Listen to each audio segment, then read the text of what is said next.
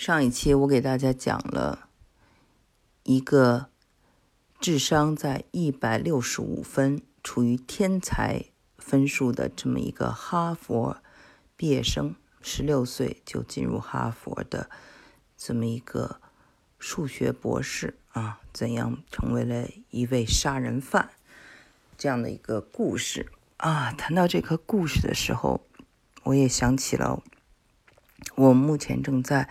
写的一本书，其实这本书呢，中英文已经出版了，是去年出版的。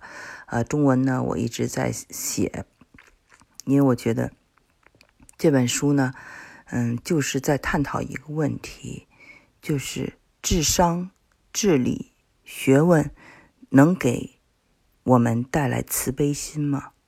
当然，一个人他又有学问，又有。一颗善心是最好的，但是学问是不是能转化成善心呢？这就是我在书里试图探讨的这个问题。书里都是一群精英，有哈佛大学毕业的博士，有斯坦福大学毕业的数学博士，还有啊高科技公司的董事长，一群精英啊。但是每一个人都有心理问题。然后呢，其实智商。越高的人，他们如果呃残忍起来呢，他们是非常的残忍的，因为他们在这个情感上会玩游戏，玩一个什么游戏呢？叫做 the blame game，就是说他们会埋怨别人，所有的事情都是别人的错，而且他们非常善于狡辩。那么我们看到这个上期我讲的 the Unibomber，就是校园。炸弹，这个邮包炸弹手啊，他呢就是跟他父母关系非常不好，从小就说他父母不爱他，那么还说他父母呢没有教给他一些社交基本技能，只是让他上哈佛，让他嗯当博士，完全是为了他们的虚荣心，这完全是不公平的，因为他的这个弟弟就被培养成了一位非常有善心的佛教徒。那么他弟弟后来也出书，就说他的这个父母不是这样的人。嗯，他的父母其实最后都挺惨的。他的父亲是自杀了。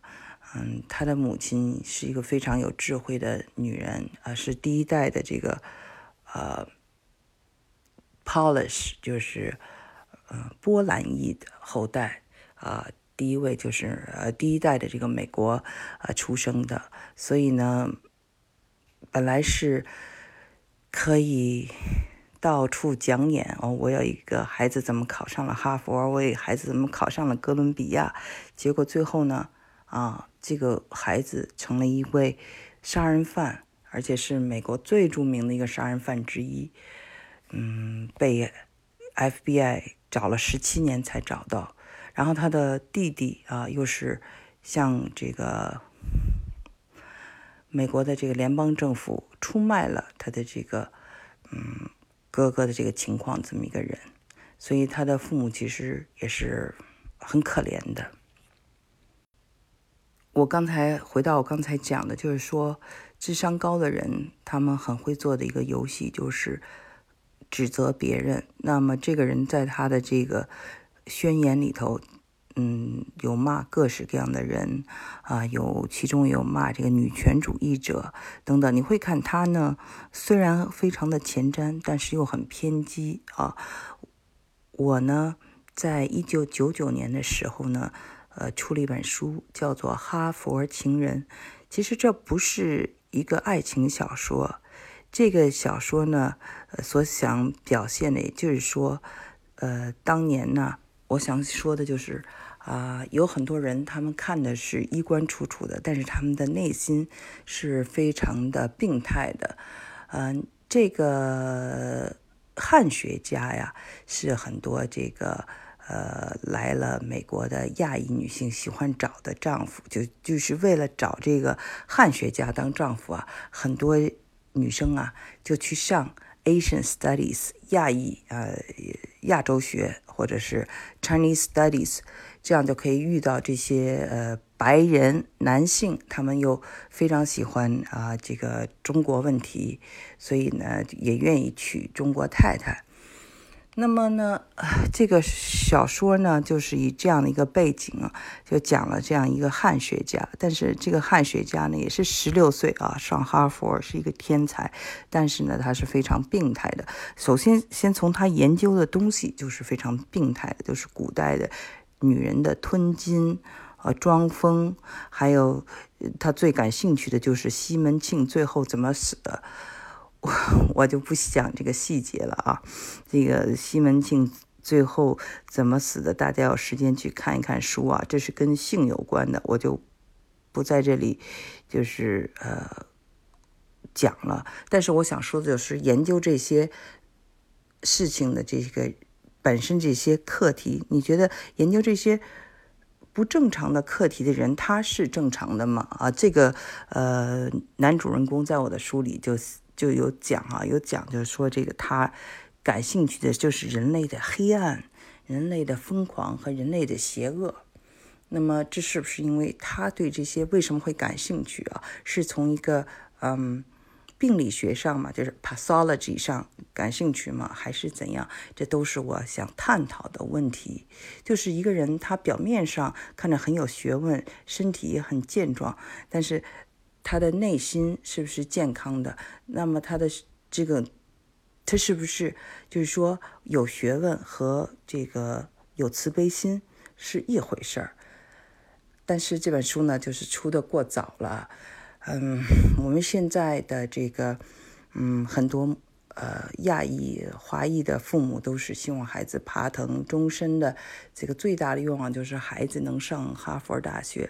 所以呢，嗯，这本书我想提出的这些问题，呃，在一九九九年的时候可能是太早了，但是我想把有一段就是这个，呃，这个女主人公啊，她的一段自白，呃。分享给大家，作为这篇呃这期节目的结束。那么，我想很多我想表达的东西，用一种文学化的方式读给大家，可能会更给大家一些联想，也让大家自己有一个空间去思考我提出的这些问题。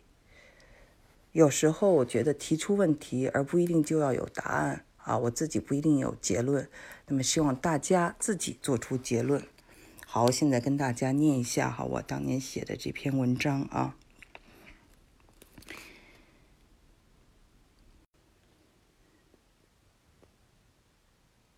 那个文雅博学的教授表现的是那样无所顾忌、放肆而热望。他夸张地与每一个人打招呼，说话时抖着腿，神气活现，包括与街上拉小提琴的卖艺人。他要引起所有人的注意，让每一个人都看到你们两人在一起是如此的和谐与美丽。他他说他是有逻辑的非洲鼓声。你观察着他，睁大眼睛，你应接不暇。这样的文明与野蛮，这样的天真与成熟，这样的热烈与冷酷，这样的理性与非理性结合在一起，这是一生记忆的浓缩。你看到了热望掩饰不住的石头般的冰冷，亲密的表象遮不住的疏远，无所顾忌后面的空洞与不安，大声说笑后的神经质与敏感，健康体魄后面的病态。精力充沛后面隐藏的慢性神经衰弱，这是怎样的一个人，一颗魂啊！好，我的分享完了，呃，那么接到上期这个节目啊的 Unibomber 就是这个校园邮包炸弹手，他呢虽然。呃，他的母亲杰利说他是有这个 schizophrenic，就是嗯精神分裂，但是他自己最后，嗯，没有承认，他认为他自己是有理智的做了这些杀人的工作，所以呢，他就呃被判了无期徒刑，而且永远不得保释。嗯，其实啊，一个人他有没有精神病哈，或者他是不是正常，很重要的一个判断点就是这个人是不是很快乐。他如果很不快乐，他一定是有心理问题的。我的《哈佛情人》的这个小说里的男主人公，也是这么一位天才变态的呃精神病患者。